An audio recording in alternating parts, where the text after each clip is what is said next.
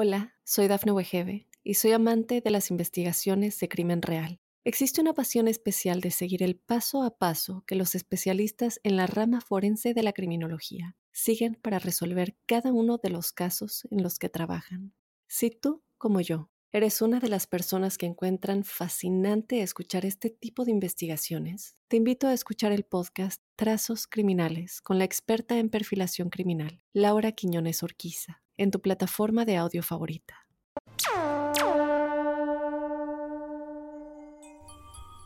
Buenos días, buenas tardes, buenas noches y bienvenidos al episodio número 23 de esta tercera temporada de La Huella OVNI. Como siempre, primero que nada, gracias por estar, gracias por escuchar, gracias por los mensajes. Esto sigue creciendo día a día y la verdad que estoy muy muy feliz con la variedad de preguntas, con la enorme cantidad de nuevos testimonios que están llegando, eh, por todo. Gracias, gracias de verdad. Eh, bueno, antes de empezar, quería hacer un, un dos segundos, porque en realidad ya hablé en el episodio anterior, pero sigue escribiéndome gente para pedirme que lo critique a Jaime Maussan, que se pierde mi credibilidad, que me eh, nada, básicamente me exigen esas cosas. La verdad que me pone un poco triste que alguna gente no haya entendido todavía lo que yo vengo diciendo acá hace como cerca de 200 episodios, ¿no? Que es la libertad de, creer, el presentar todas las, pruebas, el, el, análisis libre y, por sobre todas las cosas yo soy un poco rebelde, o sea, cualquier persona que me diga lo que tengo que hacer, lo más probable es que lo mande a donde ustedes imaginan. Eh, respeto las opiniones, respeto quien cree en Jaime, respeto quien está indignado con Jaime. Eh, yo ya les di mi opinión y no quiero volver sobre el tema, pero sí, mi planteo era este. Era déjenme ser libres, el déjenme ser libre como yo dejo que absolutamente todo el mundo sea libre y no me den instrucciones, no, yo no le doy instrucciones a nadie, de hecho mi única instrucción es que sean libres y que no acepten verdades, así que cuando yo veo a alguien que me, que me quiere este, obligar a poner una verdad, yo digo, o es un troll que no escuchó absolutamente nada de todo lo que venimos diciendo acá, o no entendió absolutamente nada. Ojalá lo entienda, ojalá entienda lo importante que es la libertad a la hora de tomar decisiones y de hacer análisis propios e independientes. Propios e independientes. Esto es lo más importante. Creo yo por lo menos, ¿no? Obviamente, solo es mi mirada. Bueno, a mí me encuentran en redes. En Instagram soy arroba Jorge oficial. En Twitter soy eh, arroba Jorge bajo 77. Tengo un mail que es las historias de George. Las historias de George se escribe arroba gmail, gmail.com. Ahí me pueden mandar preguntas, dudas, comentarios, sugerencias y por sobre todas las cosas audios con sus experiencias personales para que las pongamos al final del programa. No es un programa de análisis, no buscamos explicar qué es lo que pasó, sino que simplemente me encanta tener ese espacio para que si alguien vivió algo similar pueda coincidir, pueda eh, plantearlo, incluso pueda contarlo. Hasta ahora nadie me ha dicho, sí, sí, yo viví cosas similares, pero espero que sea algo que en algún momento empiece a ocurrir.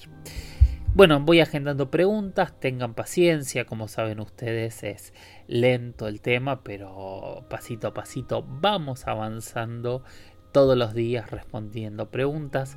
Sé que están súper lentas, pero bueno, eso es maravilloso porque significa que hay eh, muchísimas, muchísimas. Hola, soy Dafne Wegebe y soy amante de las investigaciones de crimen real. Existe una pasión especial de seguir el paso a paso que los especialistas en la rama forense de la criminología siguen para resolver cada uno de los casos en los que trabajan. Si tú, como yo, eres una de las personas que encuentran fascinante escuchar este tipo de investigaciones, te invito a escuchar el podcast Trazos Criminales con la experta en perfilación criminal, Laura Quiñones Orquiza, en tu plataforma de audio favorita más preguntas. Y la de hoy, que no sé de cuándo habrá sido, voy a retomar un tema que ya en algún momento hablé, pero me parece justo rehablarlo, que es una pregunta que me hace Débora A, que dice, hola Jorge, me gustaría que se analice el modelo terraplanista, por favor, saludos. Bueno, nosotros ya hablamos un poquito de los terraplanistas, pero nos vamos a poner a profundizar un poquitín más.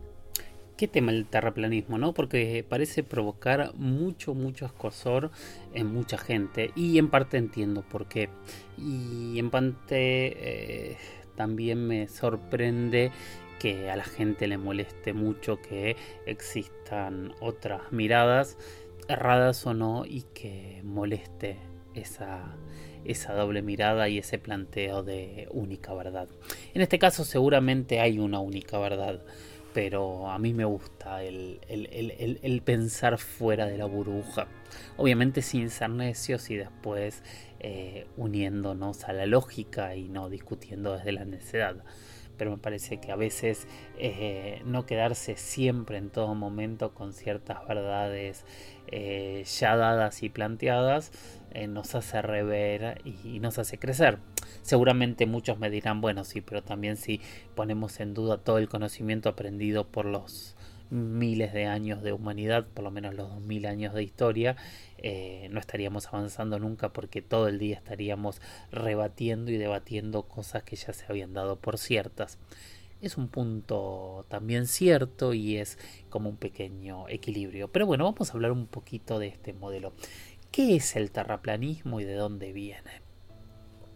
Obviamente eh, el terraplanismo nace hace muchísimo, muchísimo tiempo, cuando empezamos a hablar de, uno de, mm, de los paradigmas de verdad, que es el antropocentrismo, en donde se coloca al ser humano en el centro del universo, se coloca al ser humano como la razón por la cual se genera el resto de la creación. Desde aquí nace eh, por primera vez la mirada de eh, el terraplanismo en el sentido de que la tierra era plana, que estaba algunos, como los griegos decían, sostenida por, eh, por elefantes y tortugas, para otros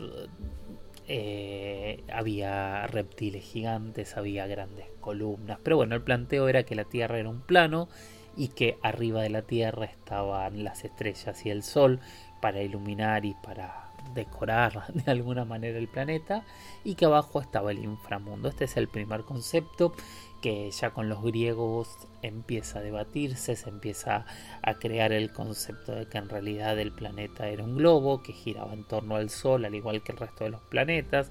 A su vez después se empieza a descubrir y se empieza a entender que este sistema solar también gira en torno a un punto de la galaxia y que la galaxia también gira y que todo este universo o este planteo modelo de universo gira. Bueno, em, es muy famoso el planteo de Galileo Galilei cuando él empieza a plantear que la Tierra gira justamente porque era un globo y la Iglesia Católica lo obliga a desdecirse y está esta famosa frase donde él se desdice pero dice gira igual.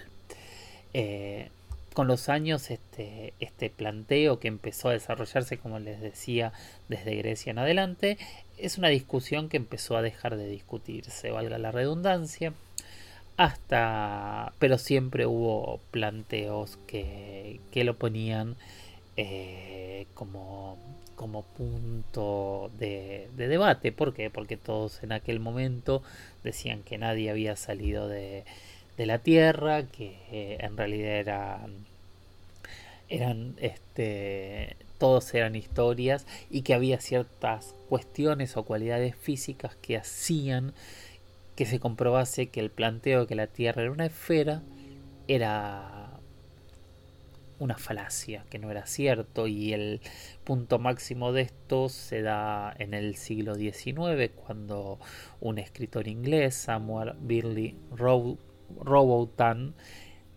él propone que todo esto está equivocado porque él lo que dice es que él eh, envía un barco por un canal en Londres y él pasada las 5 millas, las 6, llegando hasta los 10 kilómetros, él sigue viendo la bandera del barco. Ergo, si la Tierra es esférica como se planteaba en ese momento, él ya no debería ver esa bandera del barco. Después de estos experimentos, eh, Robotham eh, escribe varios panfletos, terminan transformándose en un libro allá por 1865 y él empieza a generar un concepto teórico astronómico que él llama astronomía cetética, que está basado en parte en, textos y, y, pasajes bíblicos y lo que él se termina sosteniendo es que la Tierra es un disco plano centrado en el polo, en el polo norte y que en el límite del sur hay un muro de, hielo, una gran muralla de hielo que el Sol, la Luna, las estrellas y los planetas están a pocas millas, a pocos kilómetros, a cientos de kilómetros de, de la superficie y que están colocados básicamente allí. Este es el planteo y, este planteo se dio debates en diferentes lados de Inglaterra, fueron eh, encendidos debates en donde ellos planteaban eh, estos, estas ideas que obviamente no eran aceptados por la sociedad dominante eh, en el modelo científico del modelo este, astronómico que hoy conocemos. Con el inicio de la Primera Guerra Mundial, un poco antes, Robotham muere y sus seguidores terminan creando la Sociedad Cetética Universal. Eh, como les decía, después de la Primera Guerra Mundial, el, el movimiento no, hay textos que dicen que tuvo un descenso, yo no coincido que haya tenido un descenso, si públicamente no se generan demasiadas más novedades por algunos años, pero hay en los 50 y en los 60 y en los 70 y en los 80 hay constantemente personas que aparecen para defender y, replantear eh, eh, estas ideas hasta que, en 1956 se funda, se crea la Flat Earth Society, que su primer presidente fue Samuel Shenton. Este movimiento continúa después de la muerte de Shenton, eh, se disuelve, perdón, de la muerte de Johnson, que es el, el, director siguiente que estuvo desde 1971, continúa hasta la muerte de Johnson, como decía, en 2001 y se termina restaurando en 2004 por otro Shenton, que es Daniel Shenton. Eh, a partir de ahí es donde todas estas ideas empiezan con bastante más velocidad a tomar eh, mayor relevancia y llegan a su pico en el año 2017 después de un eclipse solar donde los adherentes empiezan ya de manera muy muy fuerte a plantear sus ideas por internet y empiezan a tener muchísimos adeptos alrededor del mundo adeptos eh, eh, famosos, adeptos reconocidos, adeptos con grandes cantidades de seguidores. Eh, se empiezan a realizar eh, documentales sobre esta gente. De hecho, mucha gente que... Hay, hay un par de documentales de, de, personas que quisieron rebatir sus ideas y que cuando intentaron rebatirlas se dieron cuenta que no podían y se volvieron grandes, grandes defensores de las teorías de la Tierra plana. Y así hasta el día de hoy hay muchísima, muchísima gente que sigue sosteniendo que las teorías de la Tierra plana son ciertas.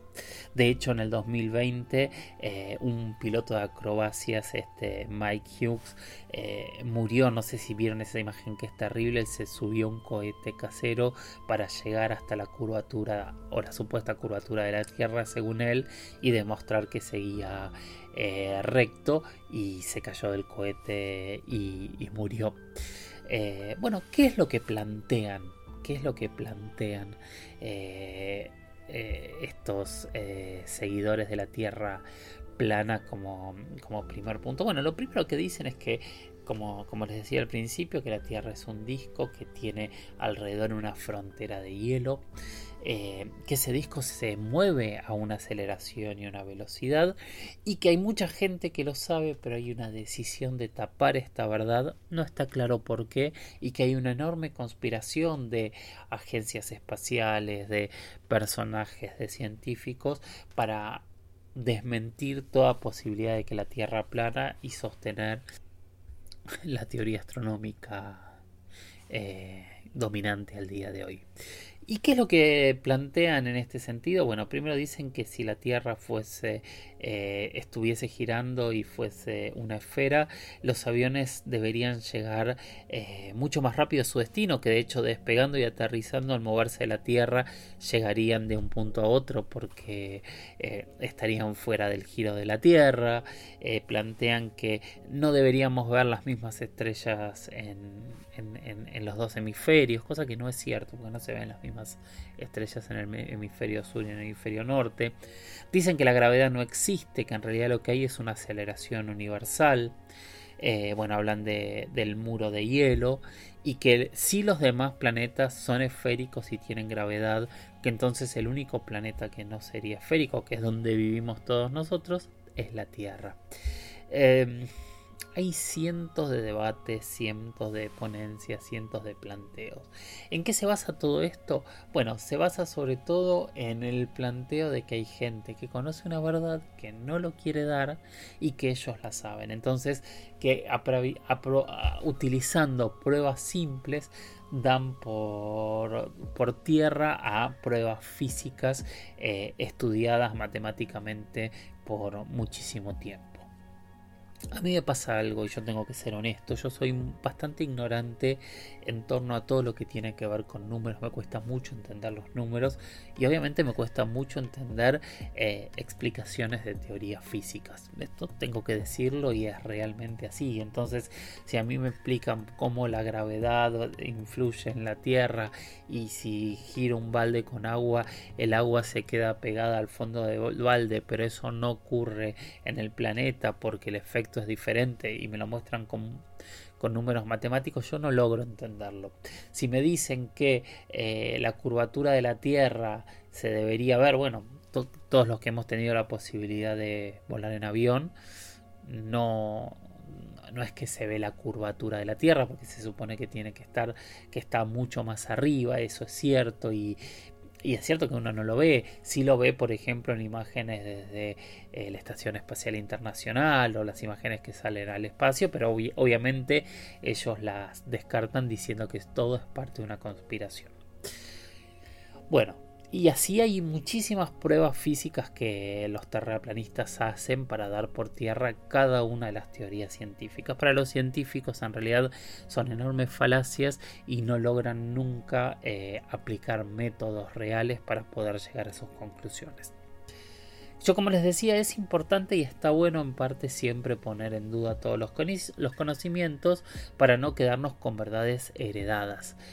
Ahora, no quedarnos con verdades heredadas tampoco es sinónimo de quedarnos eh, absolutamente con todas las, las necedades y, negar por negar. Tampoco es sano eso.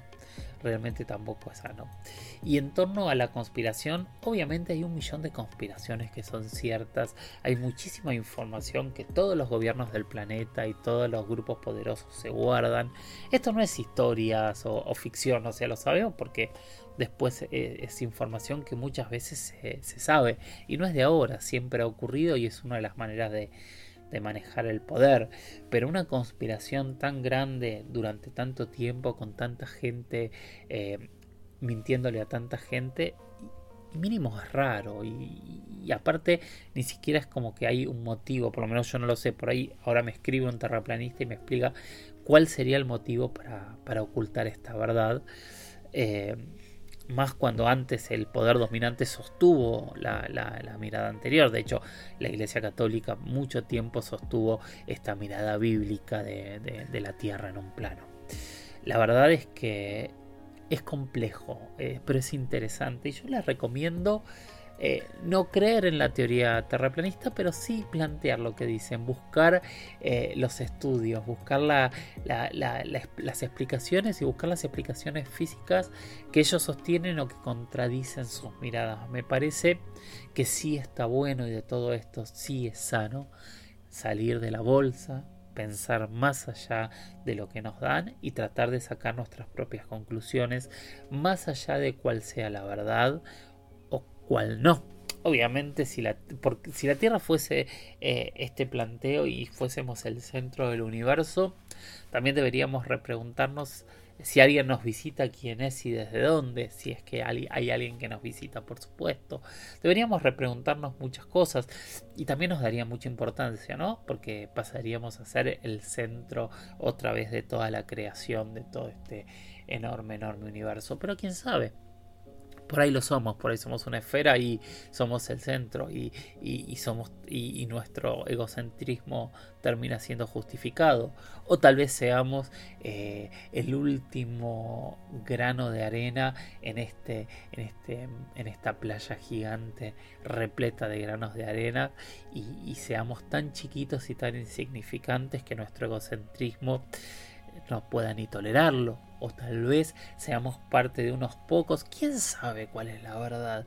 Hay que buscarla y hay que buscarla por todos lados y hay que abrir y cerrar hipótesis constantemente para que cada uno pueda tener conclusiones, pero no seamos necios a la hora de tener esas conclusiones.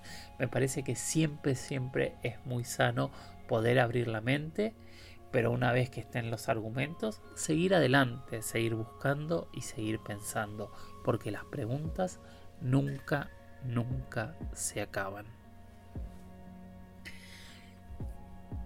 Gracias por, por haberme hecho hablar de esto. La verdad que me, me encantó el planteo, me, me, encantó poder pensarlo de esta manera, Débora. Bueno, vamos a ir a la siguiente pregunta que ahora, si están cansados de escucharme, eh, no me van a escuchar. No me van a escuchar. Ah, tengo otra antes y en esta sí me van a escuchar. Pero vamos a hacer una trampa y vamos a ir primero a la pregunta que hace Javier Montes, que me dijo, hola, buen día. La ciudad de Arequipa tiene sitios arqueológicos. ¿Hay algún tipo de santuario ancestral? Yo tengo un amigo que ustedes conocen y que es un investigador de Arequipa y que es uno de los grandes, grandes investigadores que tiene nuestro continente y que generosamente también me ayuda como uno de los entrevistados, sobre todo la serie Inexplicable, que pronto vamos a tener novedades. ¿Y por qué iba a responder yo a esta pregunta si podemos tener un experto que nos hable? Rafa Mercado, Rafael Mercado con ustedes, hablándonos para responder la pregunta de Javier Montes.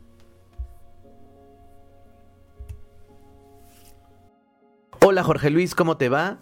Para mí es un gusto poder encontrarme con toda tu audiencia para responder la pregunta del podcast del día de hoy, que es ¿qué lugar, qué centro arqueológico de poder existe en Arequipa? Bueno, he escogido uno en particular que se trata de eh, y que estoy seguro que todos en el mundo lo conocen, que es el santuario de Chapi pero extendamos un poquito más la zona de Polovaya y donde se ubica el centro de poder de Churajón.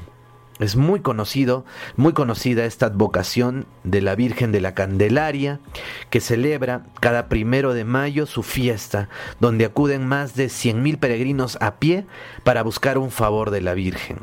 Este culto católico fue bendecido con la llegada del mismo Papa, el Papa de los trabajos del sol, el Papa viajero. Estamos hablando del santo Juan Pablo II. Él llegó en la década de los ochentas a Arequipa y coronó a la Virgen de Chapi como madre y santa patrona de, este lugar tan importante de, de América. ¿no?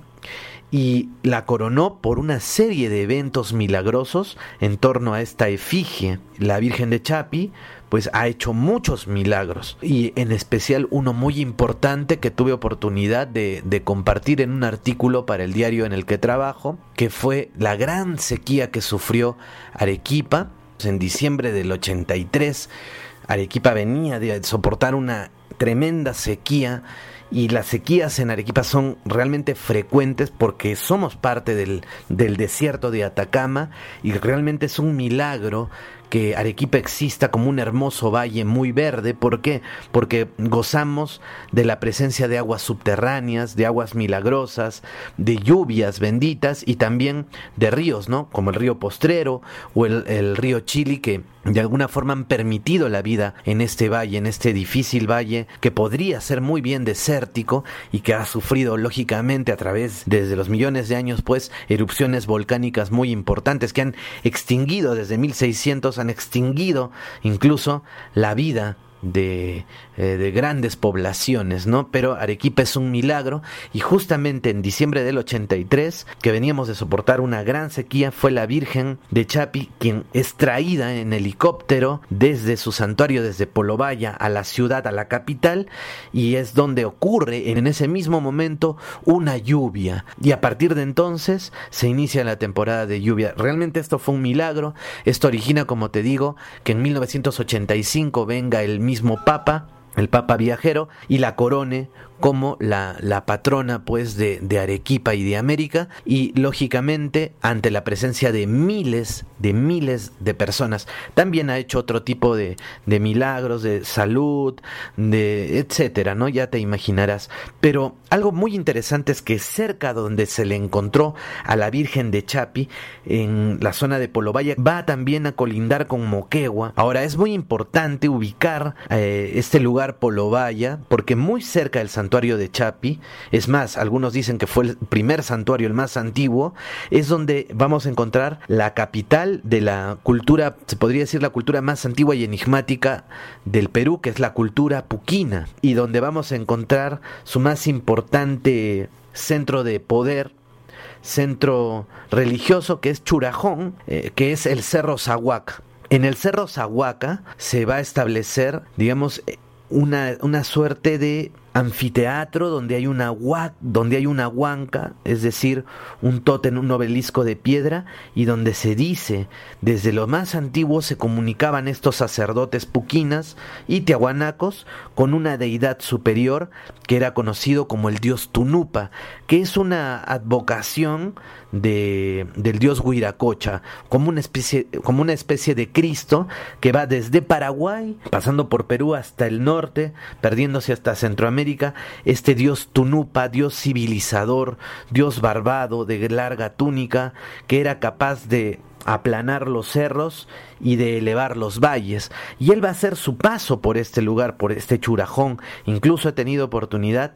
de ver una representación de este dios o algo muy parecido en una en un petroglifo cerca de unas cuevas donde se dice que desde hace más de 10.000 años se asentaron los primeros transhumantes, ¿no? Y donde ellos también tienen un contacto con este dios civilizador, el dios de las culebras, un sojta, un hombre provisto de seis dedos en las manos y que es una señal de una casta real, de una casta ancestral que se pierde en la noche de los tiempos, de la que habla mi compatriota Ricardo González de la Hermandad de la mano roja, ¿no? De los octas.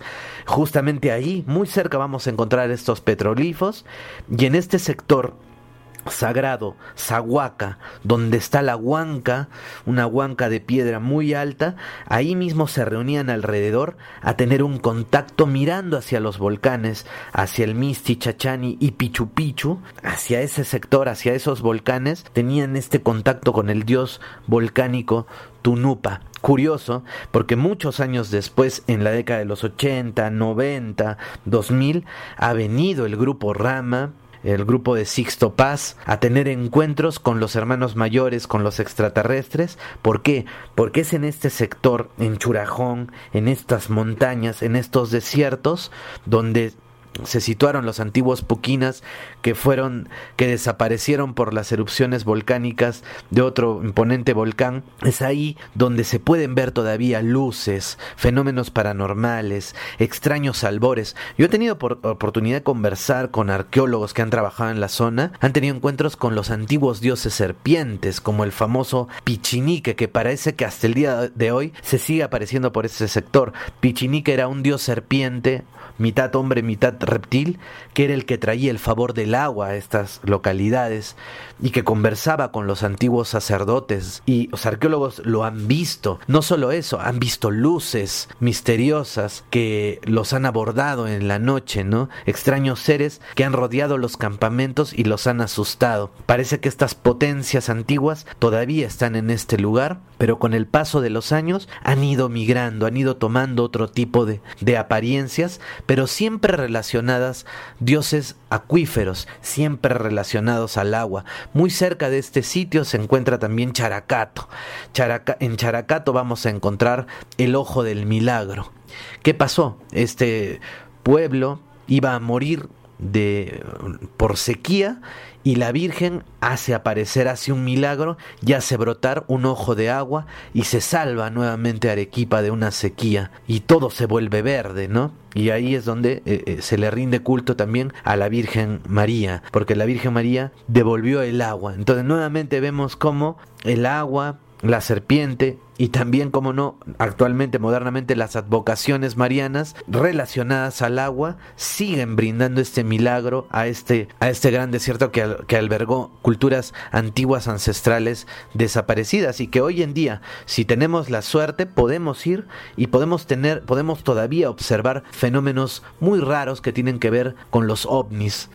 Sin duda, este lugar es muy importante, no solo porque se han aparecido dioses ancestrales desde, como te digo, Tunupa, Pichinique, sino también porque es ahí donde aparecen las primeras advocaciones de la Virgen María. Este lugar, Churajón, el templo Zahuaca es un lugar muy importante porque allí no solamente entonces han tenido contacto los señores de Churajón, los señores Puquinas, los señores Tiahuanaco con la deidad bajada de los volcanes del Pichu Pichu, sino también porque ahí se estableció en el mismo, en el mismo cerro de Churajón, en Zahuaca, se estableció por primera vez Almagro, quien en su eh, exploración hacia la parte sur de América llega y ahí se va a establecer por un periodo de tiempo. Van a levantar una de las primeras capillas en este cerro Zahuaca, es donde probablemente apareció por primera vez la Virgen de Chapi, ¿no?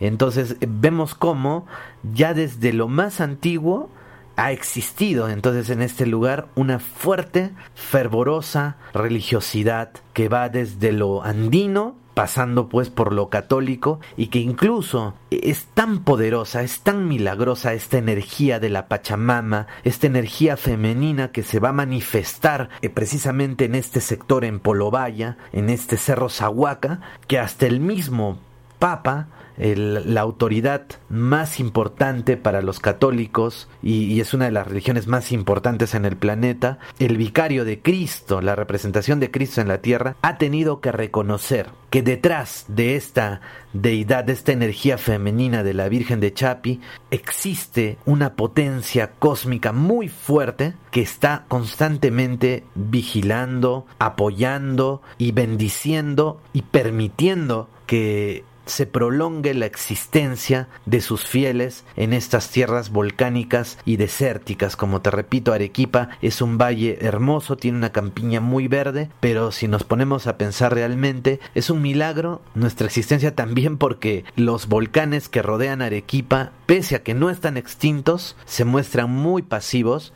y desde hace milenios que no, no reaccionan y nos permiten seguir aquí es indudable que hay una potencia telúrica, una potencia de la Pachamama que se hace visible en este vórtice en Zahuaca y que es benéfica para todos los arequipeños. Y los arequipeños, ¿cómo le pagan a esta energía? No importa si antes se llamó eh, Pichinique o si se llamó Tunupa o si se llamó la Madre Serpiente o la Madre del Agua o ahora la Virgen María o la Virgen de Chapi para ser exactos, ¿no? Lo que importa es la fervorosidad de los arequipeños que no han olvidado a, su madre tierra y que cada año, cada primero de mayo, van a Polovaya, al distrito de Chapi, van a esta basílica y cada año ellos, como si fuera esta tradición de la Virgen de Guadalupe, en México, aquí pasa lo mismo, en Arequipa, van a pie a este santuario, llevan lo mejor de sus intenciones, hacen sus penitencias, hacen sus austeridades, entregan lo mejor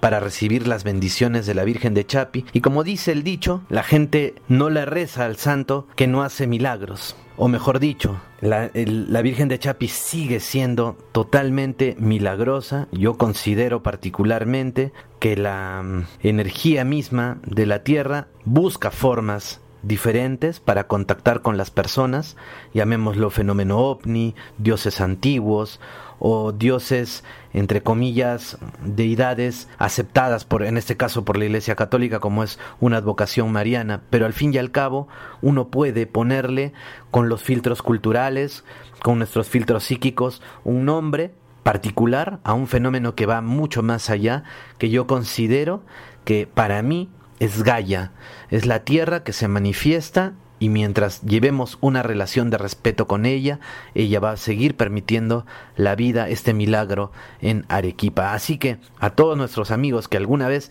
visiten Arequipa, pues tienen que ir al santuario de Chapi y si tienen un poco más de tiempo, al templo antiguo de donde estaba la Virgen, que es Zahuaca, esto es en la zona de Churajón, también en el distrito de Polobaya. Pueden tomar un tour, pueden visitar estos antiguos templos, el templo, pueden encontrar también ahí el templo del fuego, el templo del aire, el templo de la tierra y eh, eso, claro, tienen otros nombres arqueológicos como el Cerro Parasca, etcétera, ¿no?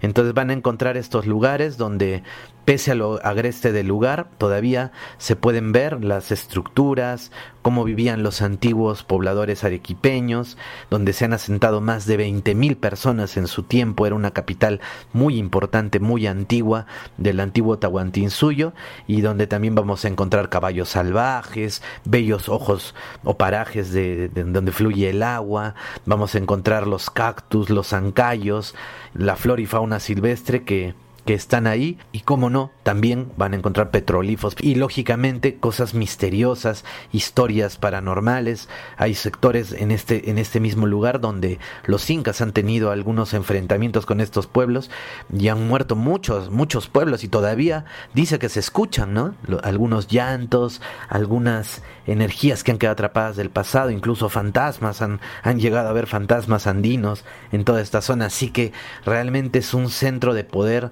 este impresionante al que alguna vez yo pienso que todos debemos ir a conocer y visitar, ¿no? Sobre todo si somos, si estamos en el Perú, y como, no, si están en otras partes, si están en el extranjero, los invitamos a Arequipa a que conozcan el santuario de la Virgen de Chapi y toda esta capital del antiguo reino Puquina, ¿no?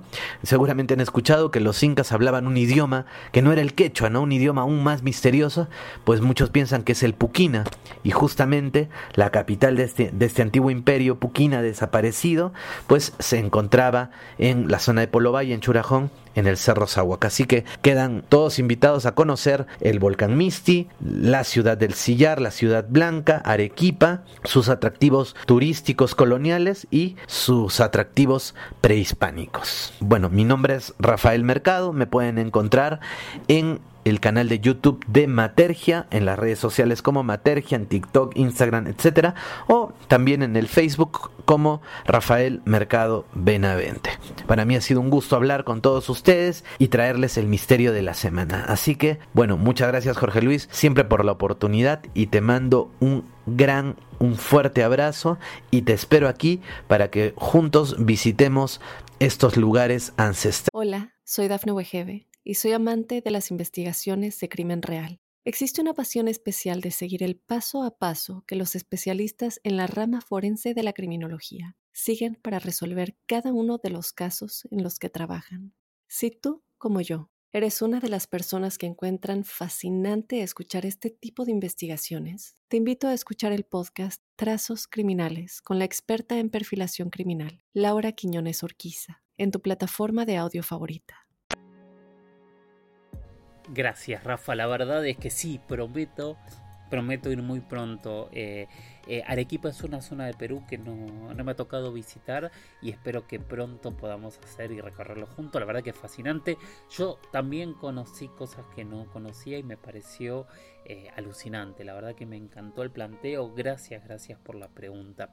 Vamos a 37 minutos del programa y me falta todavía una experiencia en primera persona. Así que la pregunta que había prometido que iba a responder quedará para el próximo episodio. Yo sé que ustedes quieren que llegue a la hora, pero la verdad es que yo prefiero dejarlos. Bueno, este va a estar cerca de una hora cuando termine, así que dejamos de hablar y vamos a ir con la experiencia en primera persona de hoy.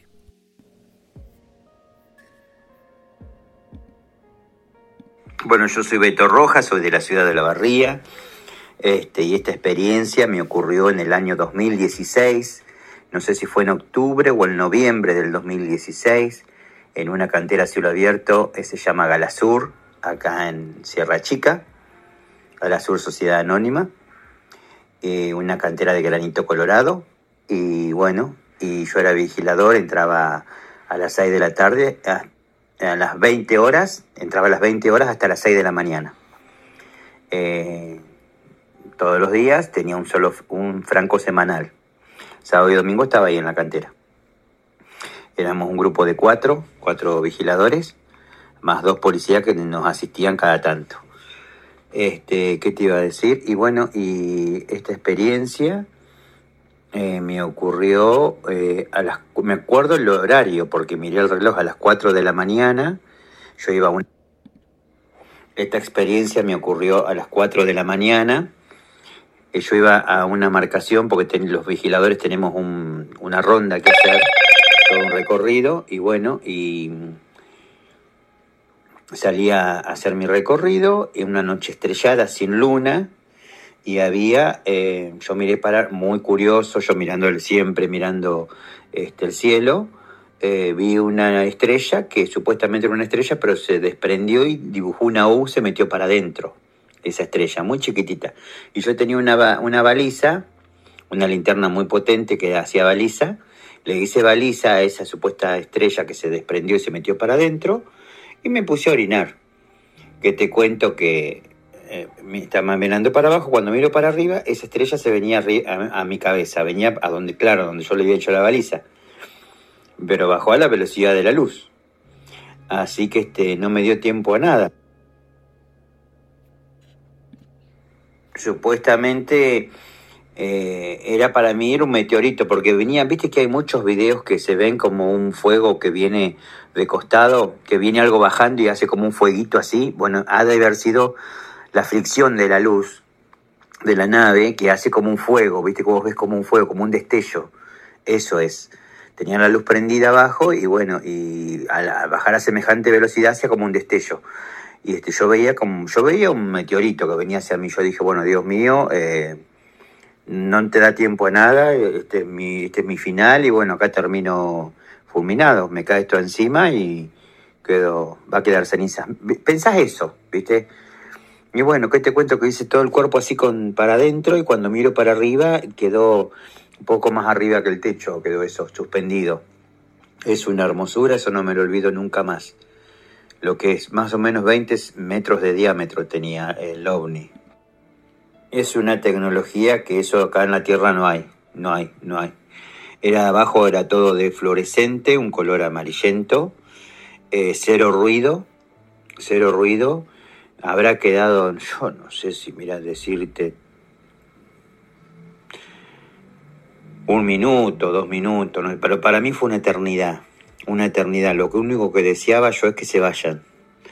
Eh, se comunicaron telepáticamente conmigo, que era como que se reían, como que se burlaron, digamos, de una joda, me hicieron a lo que, a la luz que yo le, le, le, les había hecho, como que yo los había, digamos, este, toreado, ¿no? Como quien dice con la linterna, con la, con la baliza como que me hicieron una joda, pero que me quedó claro que ellos no se pueden mostrar al humano porque son severamente sancionados. Eso me quedó en ese momento, como que me hablaban telepáticamente a la cabeza.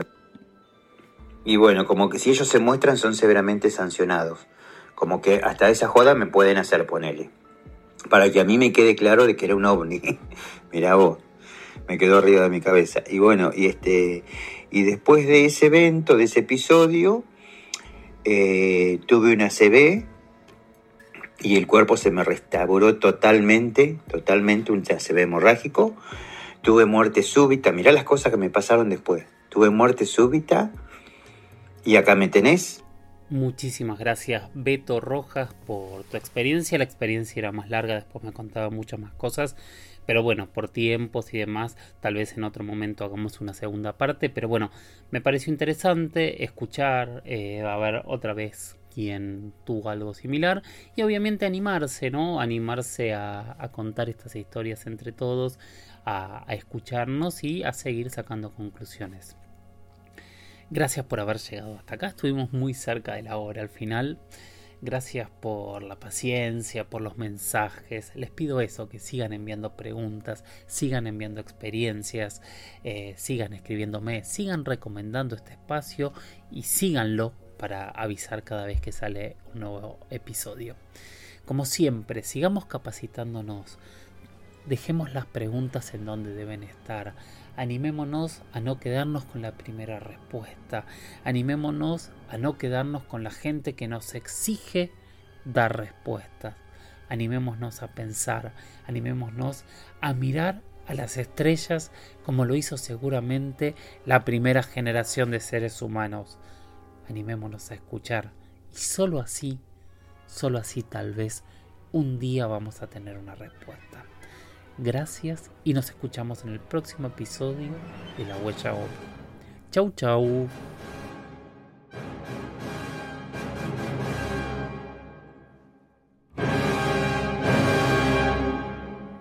Hola, soy Dafne Wegebe y soy amante de las investigaciones de crimen real. Existe una pasión especial de seguir el paso a paso que los especialistas en la rama forense de la criminología siguen para resolver cada uno de los casos en los que trabajan. Si tú, como yo, eres una de las personas que encuentran fascinante escuchar este tipo de investigaciones, te invito a escuchar el podcast Trazos Criminales con la experta en perfilación criminal, Laura Quiñones Orquiza, en tu plataforma de audio favorita.